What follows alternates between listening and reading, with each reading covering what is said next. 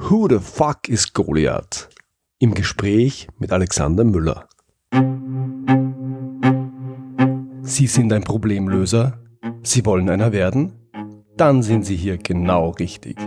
Mein Name ist Georg Jocham. Willkommen zu meinem Podcast Abenteuer Problemlösen.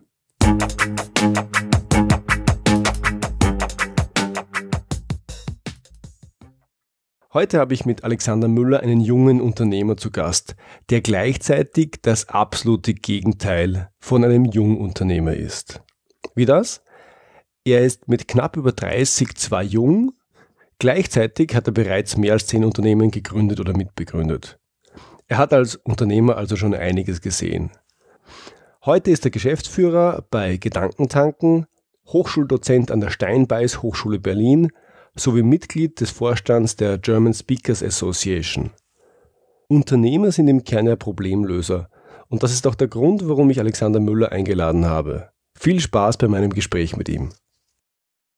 Hallo Alex, ganz herzlich willkommen. Guten Morgen aus Wien und schön, dass du heute da bist. Guten Morgen, danke für die Einladung.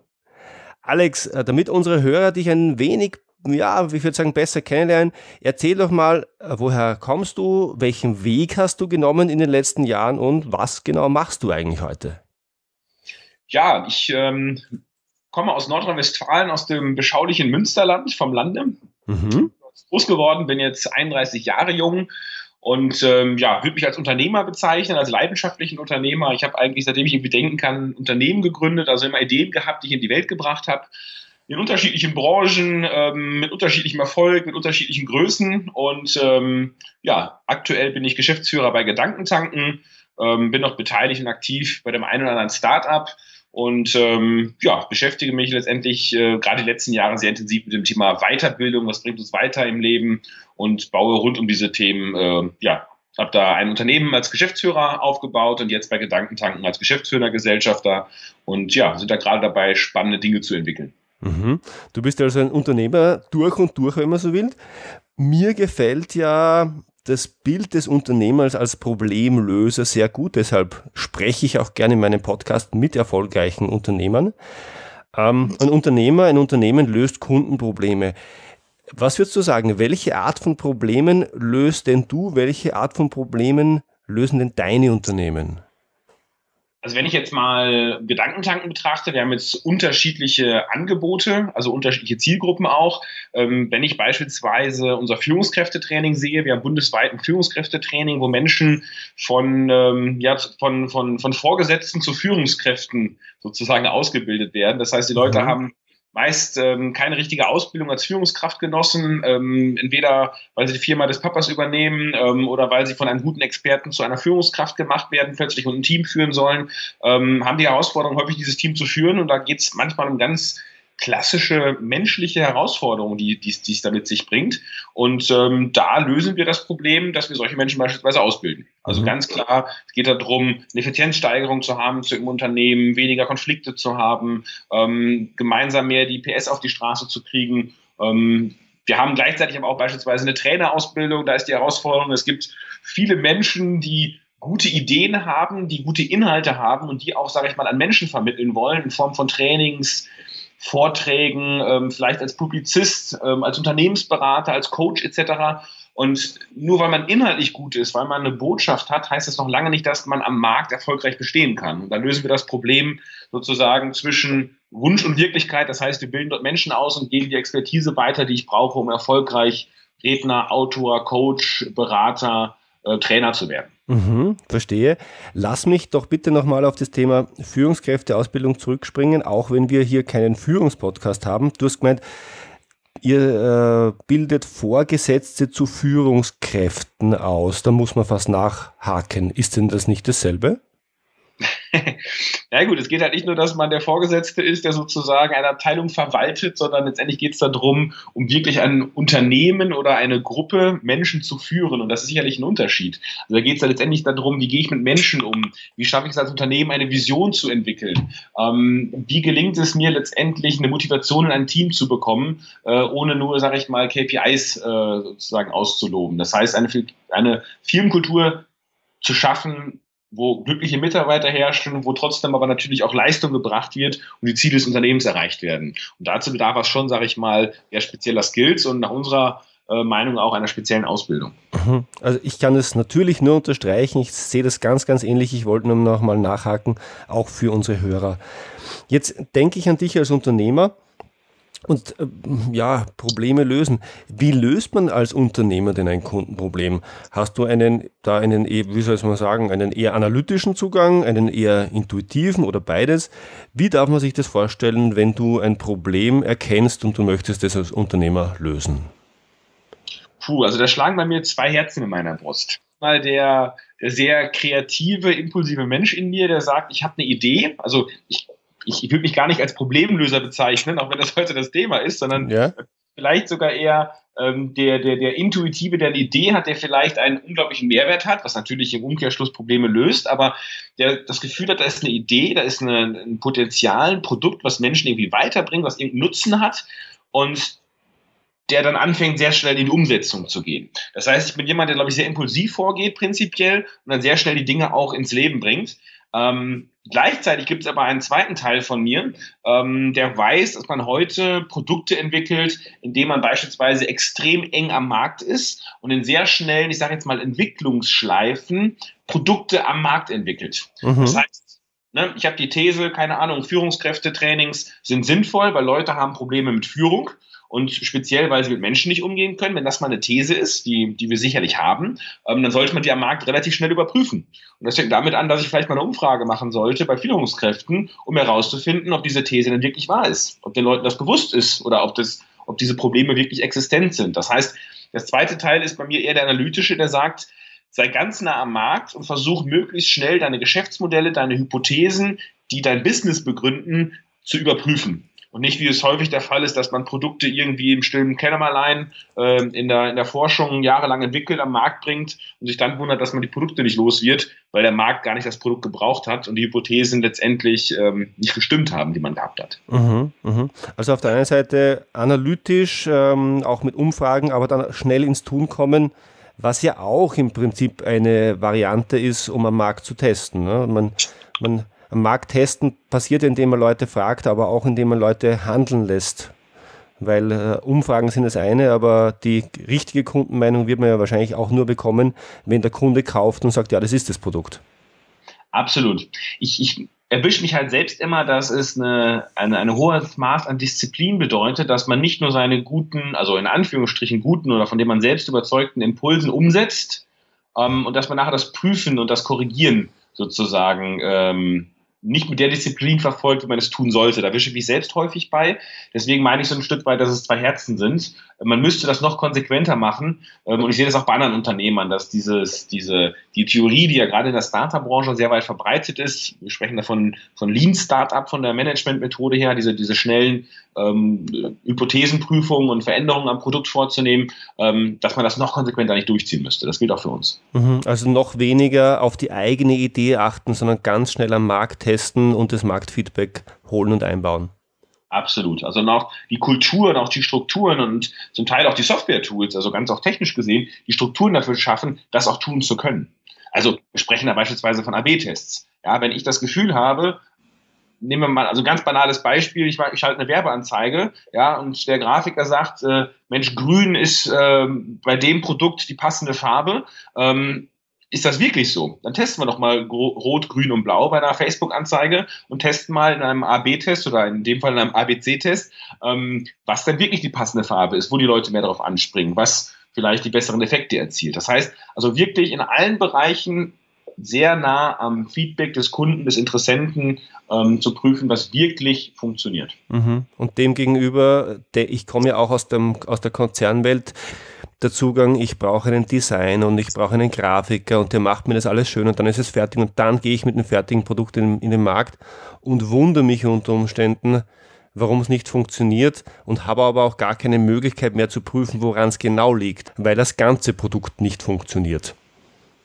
Ja, genau. Und vor allen Dingen, ähm, man hat dann ein, ein, ein Produkt mit extrem vielen Hypothesen, mit extrem vielen Komponenten. Und jetzt herauszufinden, welche Komponente davon passt nicht, wo hat man angefangen, sozusagen einen Irrweg einzuschlagen. Das ist natürlich im Nachhinein gesehen super schwierig. Das wäre sehr, sehr ausführlich oder sehr, sehr schwierig und aufwendig, das zu testen. Wenn ich mit einem sehr unkomplexen Produkt anfange und das dann Stück für Stück am Markt entwickle, dann ist es einfach. Mhm.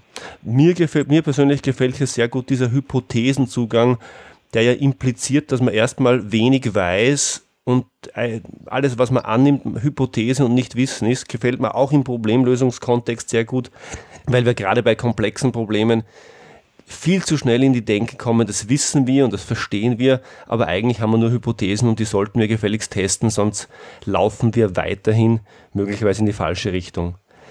Alex, du bist ja auch als Speaker am Markt. In deinen Vorträgen sprichst du die aktuellen Megatrends an.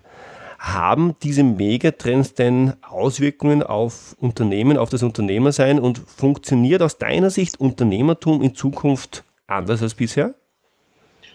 Puh, das ist eine, eine, eine riesen Grundsatzfrage, die du da gerade stellst. Da könnte ich jetzt gefühlt, glaube ich, können wir da fünf Stunden drüber diskutieren oder ganz, ganz groß ausschweifen, weil das, das was du da gerade sagst, ist für mich völlig maßgeblich. Also du sprichst von den Megatrends, das heißt, ich sag mal, das sind jetzt Dinge wie ähm, also generell das ganze Thema exponentielles Innovationswachstum. Ja. Das ist, ähm, dass gerade Mobile weltweit sich durchsetzt, dass jeder dritte Kenianer in ein, zwei Jahren ähm, ein Smartphone in der Tasche hat. Big Data, äh, wir haben Datenmengen, die wir inzwischen anhäufen, die keine Vorstellung, wir haben keine Vorstellungskraft mehr, was das inzwischen für Datenmengen sind, die da gespeichert werden, über uns, über unsere Bewegungsprofile, über die ganzen Sensoren, die über der Welt ausgebreitet sind, etc. Das heißt, all diese, da können wir gleich auch nochmal genauer drauf eingehen, all diese unglaublichen Technologiesprünge, die wir gerade nehmen, die sich auch gegenseitig befruchten, bringen gerade komplett neue Geschäftsmodelle an den Tag, setzen bestehende, gerade Großunternehmen mit, sag ich mal, eher in der Old Economy, mit sehr ein,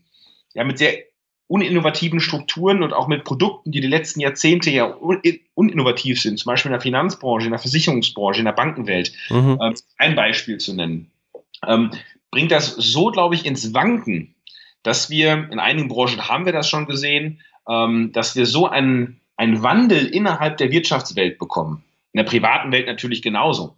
Ähm, dass wir eine Agilität in der Wirtschaft bekommen, eine Veränderung in der Wirtschaft bekommen, dessen Ausmaß wir, glaube ich, nicht mal erahnen können.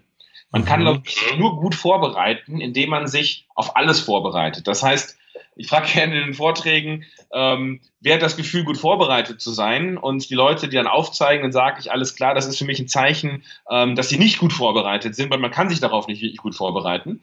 Ähm, das heißt, dieses, dieses, das Gefühl dafür zu bekommen, dass ich unglaublich flexibel werden muss, dass ich unglaublich beweglich werden muss, ähm, auch ein Unternehmen so aufstellen muss, auf diese, sage ich mal, ähm, Beweglichkeit auf diese großen Veränderungen, die kommen werden, wo wir nicht genau wissen, in welche Richtung wird das für die einzelnen Branchen gehen, in welcher Geschwindigkeit, in welcher Reihenfolge, ähm, das, das, wird, das wird maßgeblich.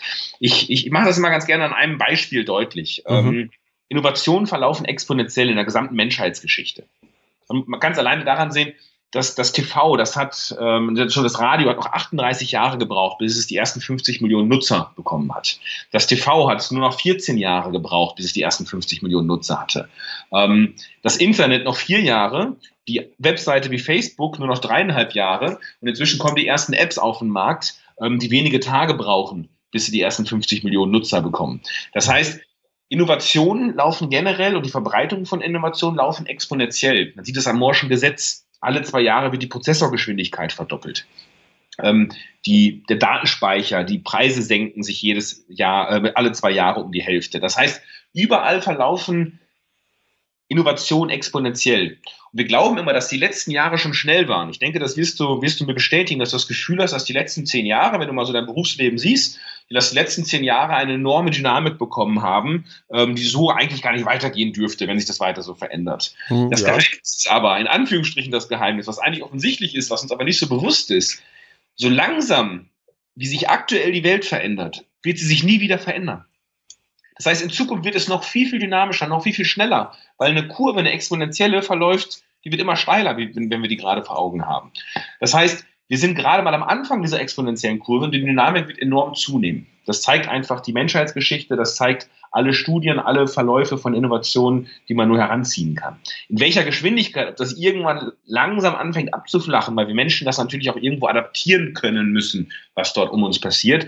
Darüber kann man sicherlich streiten. Was aber unbestritten ist, dass die Dynamik noch lange nicht da ist oder nicht, nicht lange in der Geschwindigkeit ist, wie sie mal sein wird. Und dann kann man sich vorstellen, was das für die Wirtschaft bedeutet, was das für Geschäftsmodelle bedeutet, was das für logischerweise dann auch Unternehmertum bedeutet, um deine Frage quasi zu beantworten. Ja, es wird maßgeblich sich alles verändern zum Thema Unternehmertum. Mhm.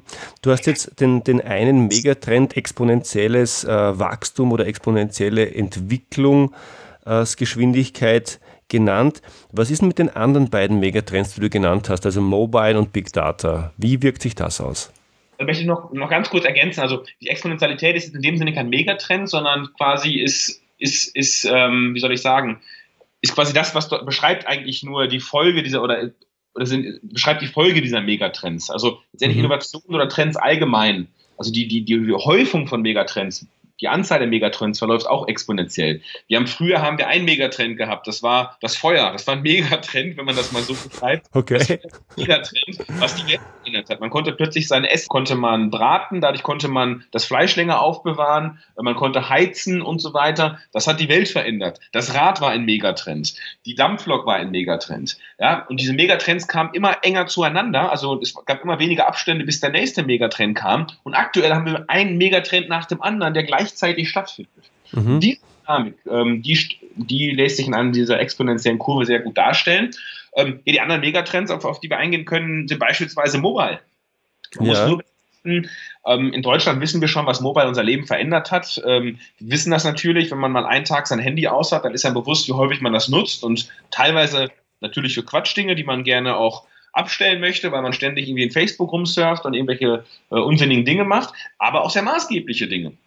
Ja, also wenn ich, weiß nicht, äh, mir vorstelle, keine mobilen Datenzugang mehr zu haben zu E-Mails, zu meinem Kalender, zu meinen Kontakten und ich da auch nicht produktiv sein kann, dann habe ich tatsächlich einen Wettbewerbsnachteil, weil ich viel unterwegs bin und das auch viel nutze. Also wenn ich kein iPad hätte, wenn ich unterwegs bin oder kein Laptop oder keinen Datenzugang, den andere nutzen würden, ähm, dann ist das sehr, sehr maßgeblich. Sowas brauche ich heute. Punkt.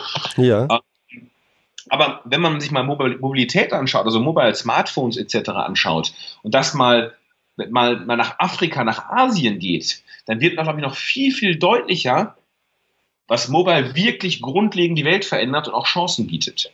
Ja, also unser Radio hat noch, äh, hat noch 38 Jahre gedauert, bis es eingeführt wurde, ähm, bis es flächendeckend sozusagen oder bei 50 Millionen Menschen die Nutzung gefunden hat. Ja, ähm, das Smartphone hat nicht mehr so lange gebraucht. Ja, und in Afrika werden die das Radio oder das Fax gar nicht mehr einführen. Die werden ganze Entwicklungen überspringen. Du musst dir vorstellen, in Afrika, wir haben jetzt schon eine Smartphone-Abdeckung von 12 Prozent. Das hört sich jetzt nicht so wahnsinnig viel an.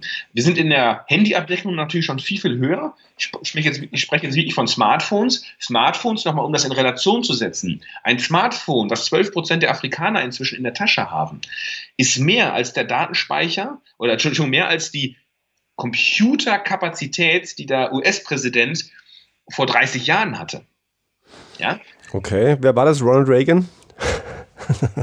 Müsste gewesen sein. Ja? Wahrscheinlich in etwa, das war nicht, war nicht so meine Zeit, da bin ich in etwa geboren. Ja. Ähm, aber jedenfalls, das, das, was damals zur Verfügung stand, einem US-Präsidenten, hat heute jeder, über, mehr als jeder zehnte Afrikaner in seiner Tasche, obwohl er ein Einkommen irgendwie von 30 Dollar hat im Schnitt. Ähm, das heißt, die Möglichkeiten, die in Afrika gerade entstehen, Bildung zu konsumieren, alle Elite-Universitäten dieser Welt ähm, haben inzwischen kostenlosen Inhalt bei YouTube. Ich finde eigentlich alles Wissen, was irgendwie verfügbar ist, finde ich kostenfrei irgendwo im Netz. Und ich muss inzwischen nicht mal mehr die Sprache können. Sagt man ja gut, es gibt aber noch Sprachbarrieren. Ja, es gibt die Technologie, Skype hat das inzwischen integriert, dass ich eine Simultanübersetzung nutzen kann. Das heißt, ich kann mir als, ich spreche nur Hisraeli, habe vielleicht einen relativ schlechten Bildungsstand, da habe ich zumindest die Möglichkeit, mir über englische Inhalte automatisch in Hisraeli zu übersetzen und so plötzlich Zugang zu Wissen was noch vor wenigen Jahren völlig undenkbar war, dass dieses Wissen plötzlich wie eine Welle ähm, in bildungsferne Länder oder Kontinente wie Afrika und Asien fließen kann. Ähm, und wenn man halt weiß, dass, dass alle Probleme, die irgendwo auch in Afrika herrschen, ob es die Armut ist, ob es Krieg ist, ob es AIDS ist, ob es ähm, Ernährungsthemen sind, ja, das sind im, im, in der Tiefe natürlich auch immer Bildungsthemen, weil das Wissen fehlt, wie ich effizient meinen Ackerbau betreiben kann, warum ich mir die Hände waschen sollte, wie sich HIV überträgt. Ähm, Bildung, das sind häufig, weiß ich nicht, ähm, in, in, äh, Entschuldigung, Kriege, die geführt werden, sind natürlich auch, sage ich mal, durch Unwissenheit, durch Fehlkommunikation getrieben etc. Ähm, das sind alles Themen, die in Anführungsstrichen gelöst werden können. Ja, an das ich persönlich auch glaube. Ich glaube an diese positive Kraft von Technologie, dass das wirklich nicht die nächsten ein, zwei Jahre, aber die nächsten zehn, vielleicht maximal 20 Jahre brauchen kann, bis wir technologisch die Möglichkeiten haben und diese Probleme beispielsweise am Kontinent wie Afrika lösen zu können. Mhm. Du zeichnest ein sehr optimistisches und bemerkenswertes Zukunftsbild. Also da sind ein paar Dinge dabei, die hatte ich so nicht auf dem Radar. Stark, okay? Das ist es einfach. Unser, unser Kopf kann diese Exponentialität nicht begreifen. Wir glauben, die letzten zehn Jahre waren heftig. Das waren sie aber nicht. Das war ein Vorspiel von dem, was kommt. Und das ist in jeder Studie nachweisbar. Aber wir können Exponentialität in unserem Kopf nicht begreifen. Ja, wenn du ein Bild der Welt von heute gezeichnet hättest, von nur zehn Jahren, ähm, dann wäre das nicht vorstellbar. Ja, ich war letztes Jahr im November in, in, ähm, in San Francisco das letzte Mal bei Google im Silicon Valley und ich war davor, vor eineinhalb Jahren, also eineinhalb Jahre vorher war ich auch da. Ähm, da bin ich teilweise Taxi gefahren in der Stadt, teilweise aber auch mit Uber. Ja, mit dem Dienst, wo ich mir quasi per App ein, ein Auto bringen lassen, äh, kommen lassen kann, mhm. wo dann wirklich schicke Autos, meistens irgendwelche deutschen Autos, ähm, schwarze Autos, schlicht, mit Fahrer, mit Schlips an, aufgeräumte, saubere Neuwagen quasi, die ich von A nach B bringen und das zu einem Preis, wo das Taxi meistens nicht mal mithalten kann. Das heißt, das ist ein Dienst, der hat sich da in San Francisco durchgesetzt. Jetzt war ich letztes Jahr November da und mein Handy war aus, weil ich gerade aus dem Flugzeug kam, hatte meine App nicht. Ich bin nicht aus der Stadt weggekommen, weil da kein Taxi mehr gefahren ist. Da war kein Taxi mehr auf der Straße. Okay. Das hat mir mal die Augen geöffnet, wie dramatisch schnell es plötzlich gehen kann, wenn sich eine gute Technologie durchsetzt. Ja, wenn Sie einem Taxifahrer in San Francisco vor vier Jahren erzählt hätten, ähm, in vier Jahren fahren hier keine Taxis mehr auf den Straßen, der hätte sich für völlig bescheuert gehalten.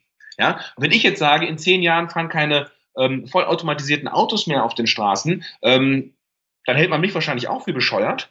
Ich persönlich bezweifle das auch noch. Also ich will das gar nicht jetzt als, als, als feste These darstellen, aber ich kann es mir vorstellen, dass es so passiert.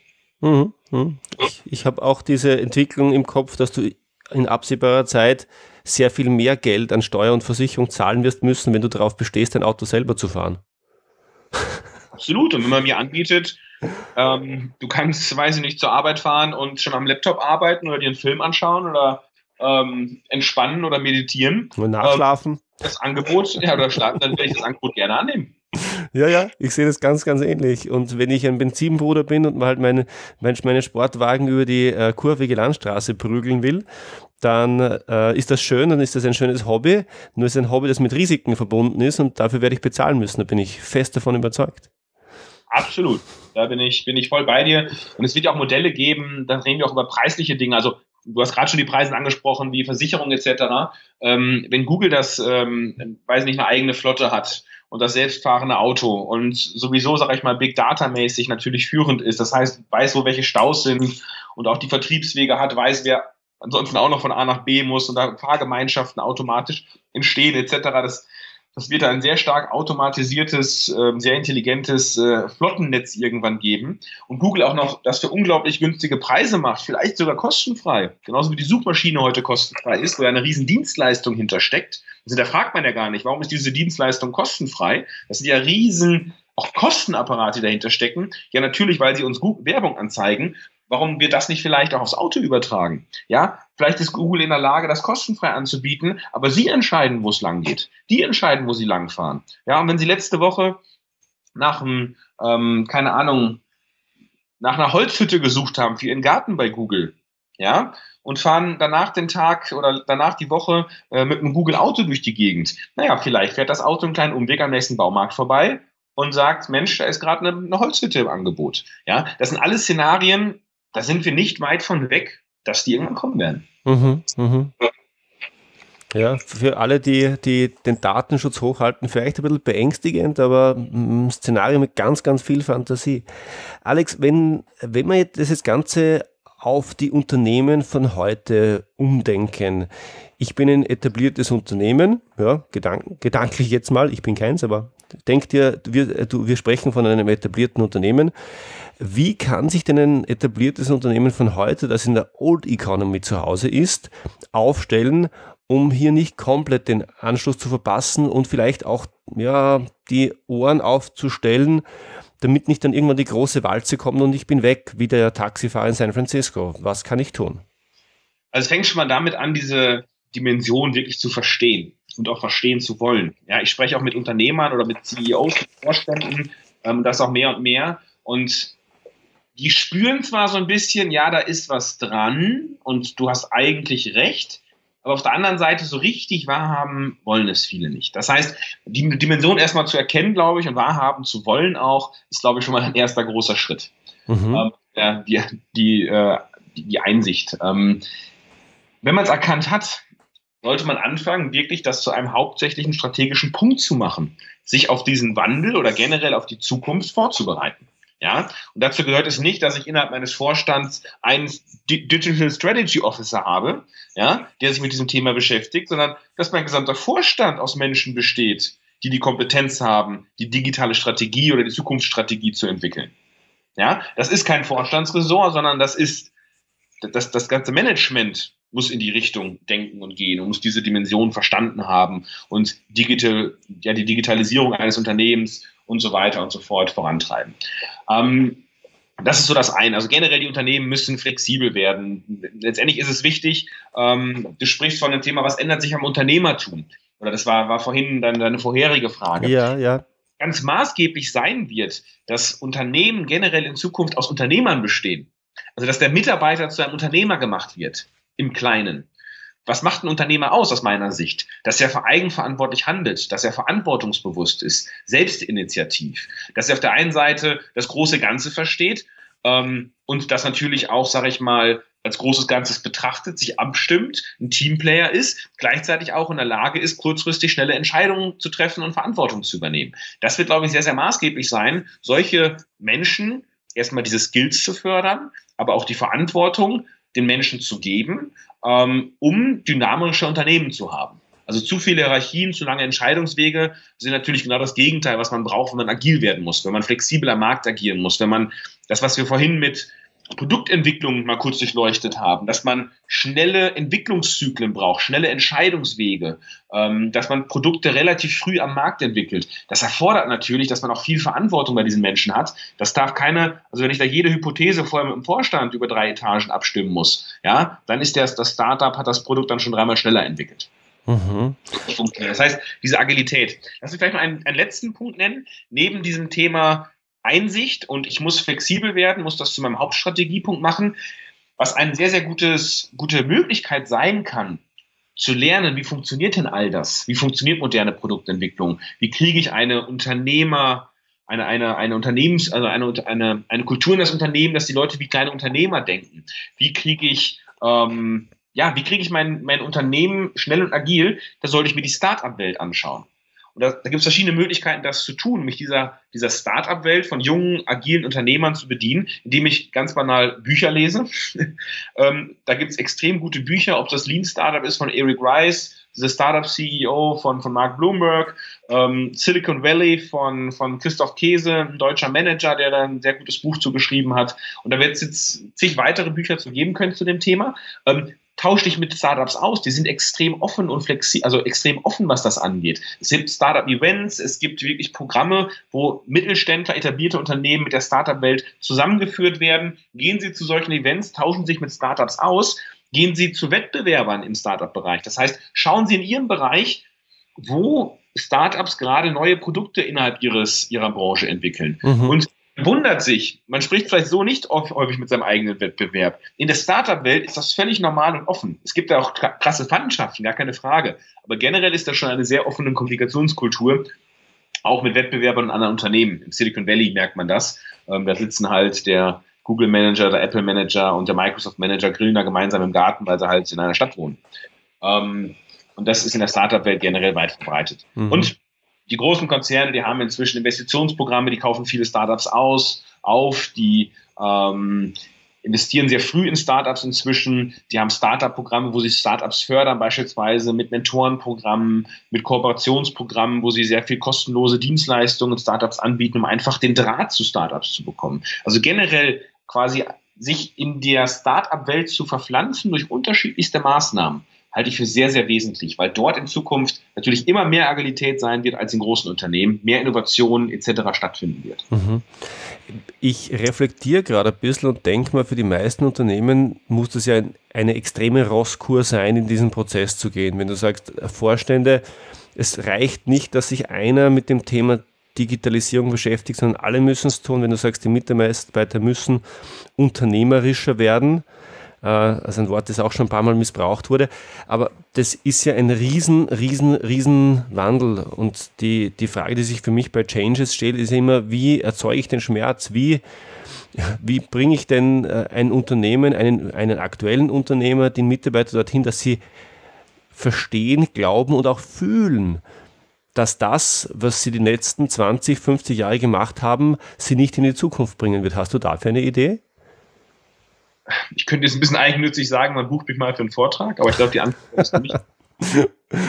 Ähm, ja, also, aber, also das kommt dem schon sehr näher, also nicht mich zu buchen, aber letztendlich auch da wieder, es muss die Erkenntnis da sein. Die Leute müssen verstehen, dass dieser Wandel kommen wird, beziehungsweise dass er schon da ist, aber noch zunehmen wird. Und ähm, du hast es gerade, glaube ich akustisch richtig verstanden habe, von dem Schmerz gesprochen. Ja. Man muss, glaube ich, die Szenarien ähm, aufbringen, was es bedeutet, wenn man diese Agilität nicht hat. Ja, und ich glaube, ein Taxifahrer aus San Francisco, der ärgert sich heute.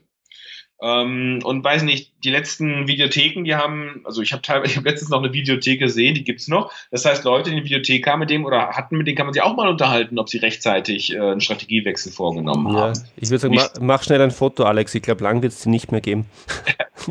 ja, ich habe mich echt erschrocken, dass es das noch gibt. Also ich hatte das verpasst. Ich dachte, das war ja inzwischen völlig ausgestorben. Ja, ähm, ja, ja wissen, also ich, ich, glaube, es ist sehr, sehr offensichtlich, was passiert, wenn man sich nicht wandelt. Aber ich, gibt, ich, kann, ich kann deine Frage sehr, sehr gut nachvollziehen, weil ich habe da die perfekte Antwort, habe ich da nicht drauf, weil ich merke natürlich, ähm, oder es ist natürlich völlig offensichtlich, dass die Herausforderungen da extrem groß sein werden. Ja, und umso größer das Unternehmen, umso ähm, ja, unagiler das Unternehmen. Also ich spreche, habe jetzt zweimal vor, vor Versicherungsvertretern gesprochen, einer großen deutschen Versicherungsgesellschaft, Top 100 Führungskräftetraining, äh, Führungskräftetagung.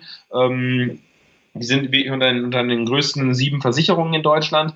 Ähm, das war schon ja eine kleine Offenbarung, was man da erlebt. Ja, die haben eine riesen Herausforderung ähm, in der Versicherungsbranche, generell im Finanzbereich, aber gerade Versicherungen, weil dort keine Innovation stattgefunden hat. Ja. Sie muss man überlegen. Also im Bereich Vertrieb hat viel Innovation stattgefunden, aber an Versicherungsgesellschaften vorbei. Das heißt, heute wird digital vertrieben, viel effizienter vertrieben, es ist viel transparenter geworden, aber auf Kosten der Margen und auf Kosten der Wertschöpfungskette der Versicherungsgesellschaften selbst. Ja. Makler etc. Das heißt, da hat viel Innovation stattgefunden, aber nicht im Vorteil der Versicherung. Aber wenn man sich mal anschaut, das Produkt selbst, das Produkt der Versicherung als Beispiel, das wurde überhaupt nicht innoviert die letzten Jahrzehnte. Ja, die Kfz-Versicherung, welche Innovation hat da stattgefunden? Du hast es vorhin selbst angesprochen. Ja, du hast es als Beispiel genommen, wenn wir selbstfahrende Autos haben, werden Versicherungen teurer. Warum werden heute nicht die Daten eines Autos genutzt, um danach, sage ich mal, den Fahrstil eines Menschen zu betrachten und ihn nach seinem Fahrstil zu versichern?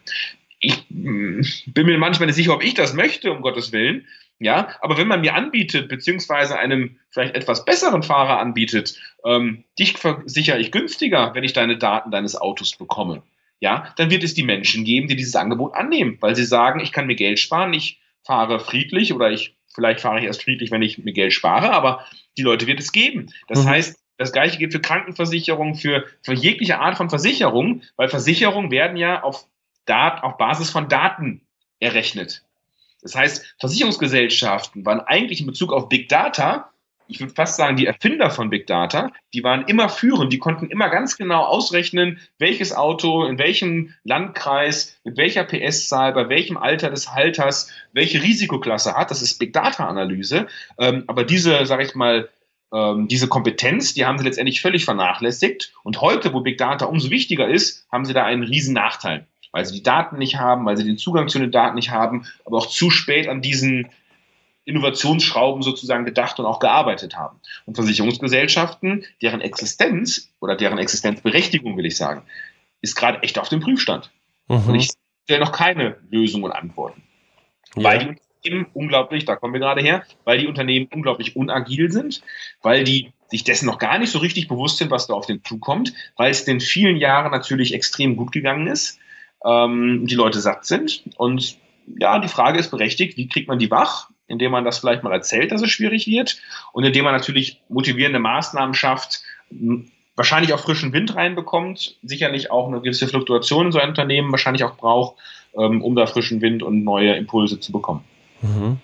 Das finde ich wirklich spannend und ich glaube, da wäre ich gern Mäuschen gewesen bei dem Vortrag, wie die Kolleginnen und Kollegen äh, in den hinteren Reihen da reagiert haben. Spannend. Alex, bei mir im Podcast äh, hatte ich ja schon den einen oder anderen Unternehmer, Problemlöser. Äh, mich interessiert dann immer ganz besonders, welche Gewohnheiten diese erfolgreichen Unternehmen pflegen, weil ich glaube, man kann da durchaus was davon lernen. Ähm, wir wissen ja, Gewohnheiten sind für das Verhalten ganz entscheidend, ganz, ganz prägend. Welche Gewohnheiten, die du auch äh, mit meinen Hörern teilen möchtest, pflegst du denn, ähm, die dich erfolgreich machen? Das würde mich interessieren.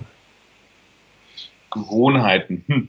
Also ich bin also ich glaube generell, dass ich ein disziplinierter Mensch bin. Ich bin aber beispielsweise jetzt kein disziplinierter Mensch, der jetzt jeden Tag seine Morgenroutine hat oder jetzt so ein äh, Optimierungswahn verfolgt oder ähnliches. Also da kann ich, glaube ich, wenig Gewohnheiten jetzt anbieten, die ich mir so antrainiert habe oder ähnliches. Okay. Wenn ich so mein, die letzten zehn Jahre betrachte, wo ich ja unternehmerisch sehr, sehr aktiv war, ähm, oder auch die letzten 15 Jahre kann ich sagen, ähm, das Thema Persönlichkeitsentwicklung hat mich immer beschäftigt. Das heißt, ich re lese regelmäßig Themen zum Thema Persönlichkeitsentwicklung und alle zwei Jahre beispielsweise mache ich auch sehr intensive Seminare mit. Das heißt, ich ziehe mich dann wirklich mehrere Tage bis zu, weiß ich nicht, einer Woche, neun Tage raus, ähm, beschäftige mich mit mir, mit, mit meinen Blockaden, mit meinen Herausforderungen, die sich im Leben irgendwie vorfinden, versuche zu reflektieren, ähm, wo ich an meiner Persönlichkeit was verändern kann, ähm, wo ich, weiß nicht, neue Erkenntnisse gewinnen kann, wo ich wieder mehr zu mir komme und nicht aus dem Alltagsstress rausziehe, etc. Ähm, das sind so Dinge, die, glaube ich, eine gewisse Gewohnheit sind, weil ich sie wie ich regelmäßig mache, wenn auch nur alle ein, zwei Jahre, aber auch eine gewisse Regelmäßigkeit. Das, glaube ich, hat mich die letzten Jahre immer gestärkt und auch persönlich irgendwo weitergebracht. Ähm, Gewohnheit. Ich bin schon jemand, der sich, der regelmäßig seinen, seinen Weg hinterfragt. Also auch den strategischen Weg beispielsweise der Firma. Also als Beispiel, meine Gewohnheit ist, wenn ich besonders stressige Situationen habe oder Phasen habe in Unternehmenszyklen, wo ich merke, Mensch, es ist gerade besonders viel zu tun und irgendwie sind, bin ich da in so ein Hamsterrad reingekommen oder ähm, Probleme, die sich zuspitzen, wenn man ein Unternehmen entwickelt, was ja, sage ich mal, relativ normal ist, dass man auch, auch mal Tiefen hat. Gerade in so besonders stressigen und tiefen Situationen, wo ich sage, so, so jetzt, jetzt geht's aber nicht mehr, so, so kann es nicht weitergehen, mhm. dann ziehe ich mich bewusst raus und hinterfrage, okay, was kann man grundlegend ändern? Welche strategischen Punkte muss man jetzt ändern, die vielleicht erstmal schmerzhaft sind, aber dann sich ins Positive wandeln. Ich weiß nicht, ob du das mit Gewohnheit meinst. Ähm, also da habe ich so einen eigenen Sensor, wo ich merke, okay, jetzt äh, muss ich wieder, muss ich wieder reagieren. Mhm. Also wenn ich meine persönliche Meinung dazu gebe, ich halte es für eine ganz, ganz, ganz wichtige äh, äh Gewohnheit. Ob man es so nennen will, ist eine andere Frage, weil ich sehe oft genug Unternehmen und Projekte, die irgendwann heiß laufen und äh, wenn du dann die Fähigkeit hast, dich rauszunehmen, auch gedanklich und nicht noch mehr Gas zu geben und noch mehr Gas zu geben und noch mehr Gas zu geben und es hilft schon gar nichts mehr, sondern bewusst ein, zwei Ebenen höher gehst, dann halte ich das für das mit das Wertschöpfendste, was du machen kannst. Also ich würde sagen, du vertrittst keine typischen Gewohnheiten, wenn ich es vergleiche mit meinen bisherigen Interviewpartnern, aber nichtsdestoweniger, die Welt ist bunt, eine Blumenwiese hat äh, viele unterschiedliche schöne Blumen. Das sind aus meiner Sicht sehr mächtige Gewohnheiten, die du da hast. Erstmal. Du, Alex, äh, vielen, vielen Dank für das Gespräch. Da waren einige sehr wertvolle Inputs dabei. Vielen herzlichen Dank. Und die Infos gibt es natürlich alle in den Show Notes. Ich bedanke mich bei dir und hat mir sehr viel Spaß gemacht. Danke für die Chance. Danke dir. Tschüss. Soweit mein Gespräch mit Alexander Müller. Das war's wieder für heute. Ich freue mich, wenn Sie beim nächsten Mal wieder dabei sind. Wenn Sie Fragen an mich haben, dann schicken Sie mir gerne ein Mail an info@georgjocham.com. Und wenn Ihnen diese Episode gefallen hat, dann freue ich mich wirklich, wirklich über Ihre ehrliche Bewertung auf iTunes. Danke fürs Zuhören. Bis zum nächsten Mal. Ihr Georg Jocham.